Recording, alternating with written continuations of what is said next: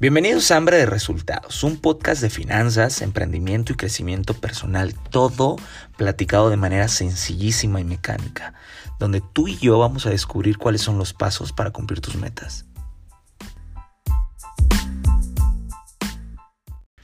Hola, ¿cómo estás? Bienvenido a tu tercer capítulo de este podcast Hambre de Resultados. ¿Y por qué se llama Hambre de Resultados?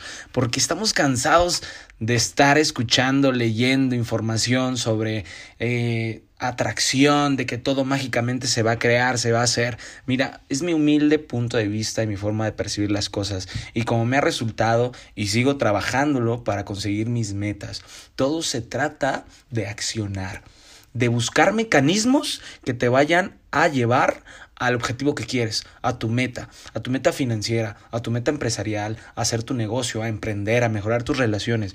Todo se trata de un mecanismo, buscar un mecanismo, como cambiar una llanta. Si se te poncha una llanta, el hecho de estar pensando y ser eh, optimista de que va todo va a estar bien, pues no va a solucionar nada. El mecanismo es tomar la refacción y ponerla y vámonos recio.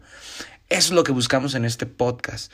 Darte información valiosa, mecánica, que te vaya a ayudar a mejorar tu calidad de vida, específicamente en el aspecto financiero, en el, en el aspecto empresarial, en tu trabajo y en tus relaciones.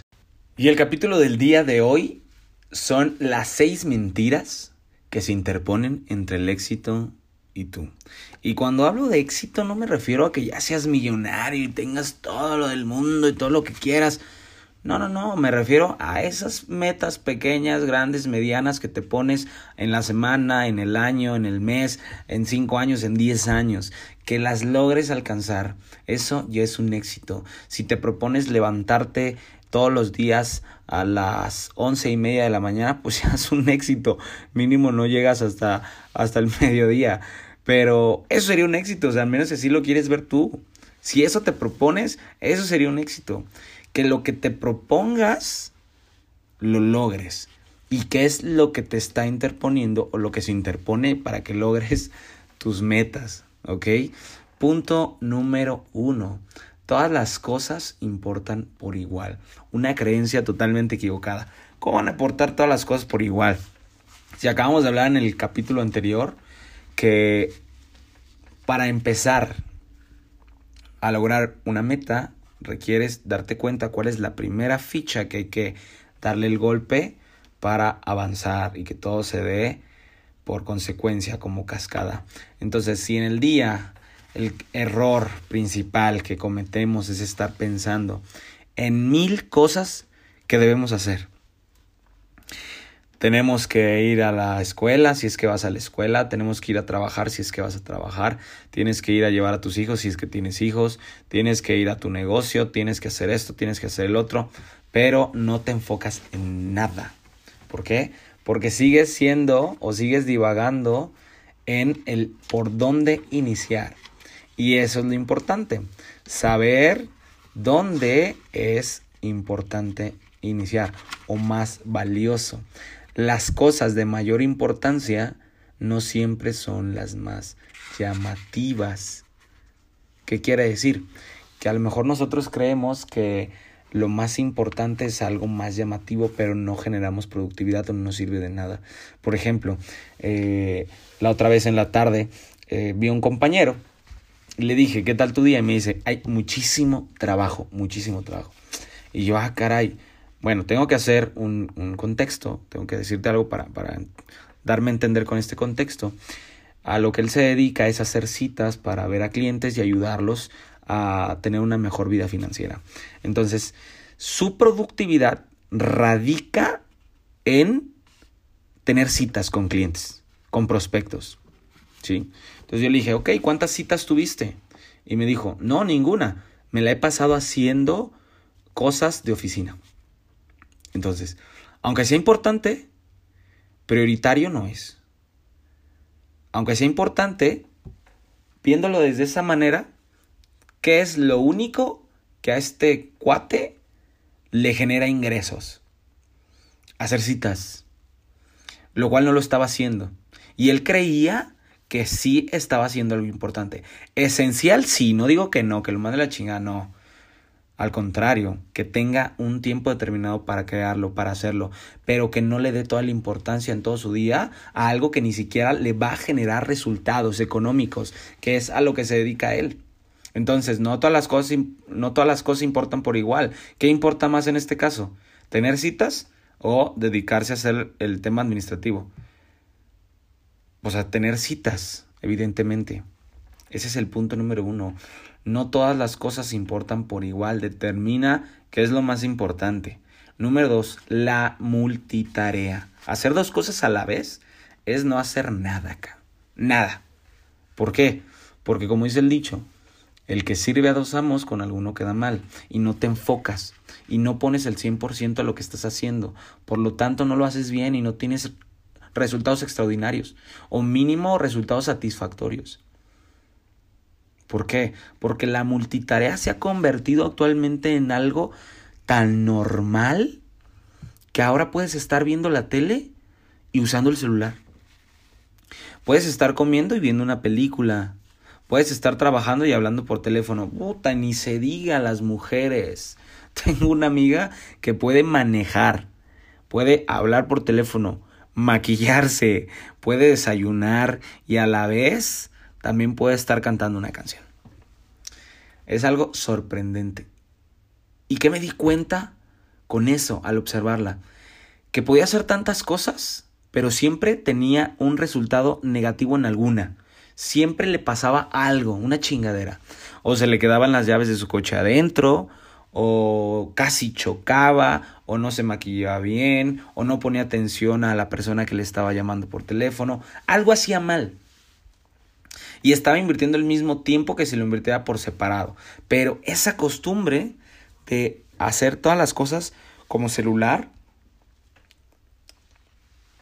en multitarea, ya es un hábito, un hábito que requerimos cambiar día a día. Número 3. Una vida disciplinada. Actualmente, en México al menos, tenemos una cultura del cortoplacismo. Todo lo queremos para mañana. Y eso nos da en la madre para crear un hábito. ¿Por qué? Porque como lo queremos de manera inmediata, no vemos resultados y lo abandonamos. Está científicamente comprobado una investigación que se realizó en la Universidad de Stanford en Estados Unidos que para crear realmente un hábito y cuando digo crear un hábito es que ya tienes un hábito y cuando lo dejas de hacer te sientes incómodo. Requiere 66 días constantes de crear un nuevo hábito. A eso te invito después de que escuches este podcast, de que crees un nuevo hábito. ¿Qué cosa vas a empezar a hacer de ahora en adelante durante 66 días. Y si quieres tomar un calendario, ir tachando día tras día tras día para que veas todo lo que has avanzado. Y si en algún momento se te ocurre no ir o, o no hacer ese nuevo hábito, que veas todo lo que has avanzado y que digas, puta, pues si no voy, voy a romper toda esta cadena que ya tenía avanzada. Es un buen mecanismo para generar disciplina y crear un nuevo hábito. La disciplina tarde que temprano supera a la inteligencia. Y si no tienes disciplina, tarde que temprano vas a perderte de las oportunidades más grandes de tu vida. Ponlo en práctica. Inicia con una meta, con algo sencillo. Pruébalo por 66 días. No pierdes nada. No pierdes nada. Al contrario, tienes algo que ganar, un nuevo acto positivo. Tiende tu cama si no la atiendes este, no sé, desayunas y no desayunas a tus horas, haz ejercicio si es que no haces ejercicio. Yo, por ejemplo, me mantengo en un proceso constante de crear un hábito del ejercicio. En algún momento dado no me sentía saludable y sigo trabajando en crear un hábito más fortalecido, un hábito que sea más difícil de romper. Y claro que me cuesta, claro que me cuesta levantarme e ir al gimnasio. Claro que me cuesta, pero son precios que tengo que pagar para obtener los resultados que quiero. no quiere decir que yo sea perfecto, al contrario, quiere decir que estoy dispuesto a seguirlo trabajando y llevar a ese hábito a cumplir mi meta. que estoy trabajando actualmente. Número 4. La fuerza de voluntad está siempre disponible para ti. Digamos que nuestra fuerza de voluntad se desgasta a lo largo del día conforme estamos cansados, conforme hacemos actividades. Entonces, ¿cuál es la recomendación? Número uno, es que ese hábito que quieres crear lo utilices en la mañana, lo hagas en la mañana, cuando te despiertas, cuando tienes toda tu fuerza de voluntad disponible y puedes utilizarla al 100%, al inicio del día. Punto número 5 una vida equilibrada.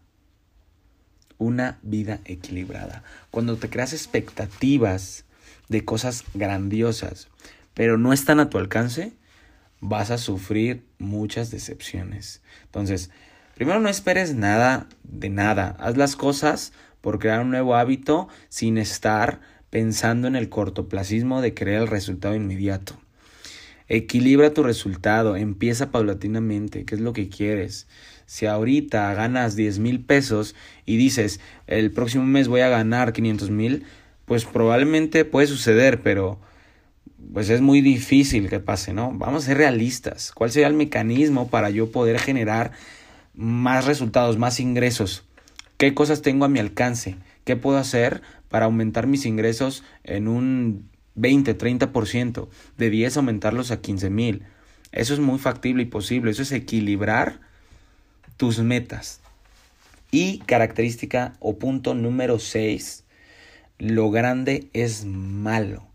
¿Cuántas veces nos han dicho que pensar en grande, que tener riqueza, que buscar las cosas mejores es malo porque es egocentrismo, porque está mal? Eso no es más que una creencia. Y lo que tú creas con respecto al contexto en el que vives es los resultados que vas a generar. Así de sencillo. ¿Quieres generar, resultados chingones? Pues haz cosas chingonas. Piensa en grande. Evita pensar de manera gradual y limitada preguntarte qué es lo que vas a hacer ahora. Si, si ganas 10 mil pesos, si quieres 20 mil, pues tírale a 30 para que llegues a los 20, para que así garantices llegar a los 20.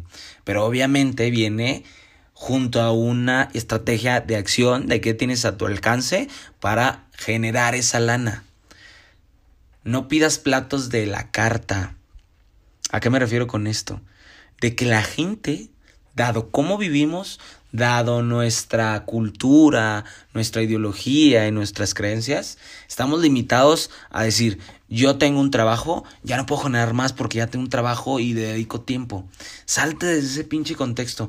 Hay muchas formas de generar lana. Formas que seguramente tienes a tu alcance. Date cuentas, date cuenta cuáles son esas cosas que tienes a tu alcance que te pueden servir para generar dinero.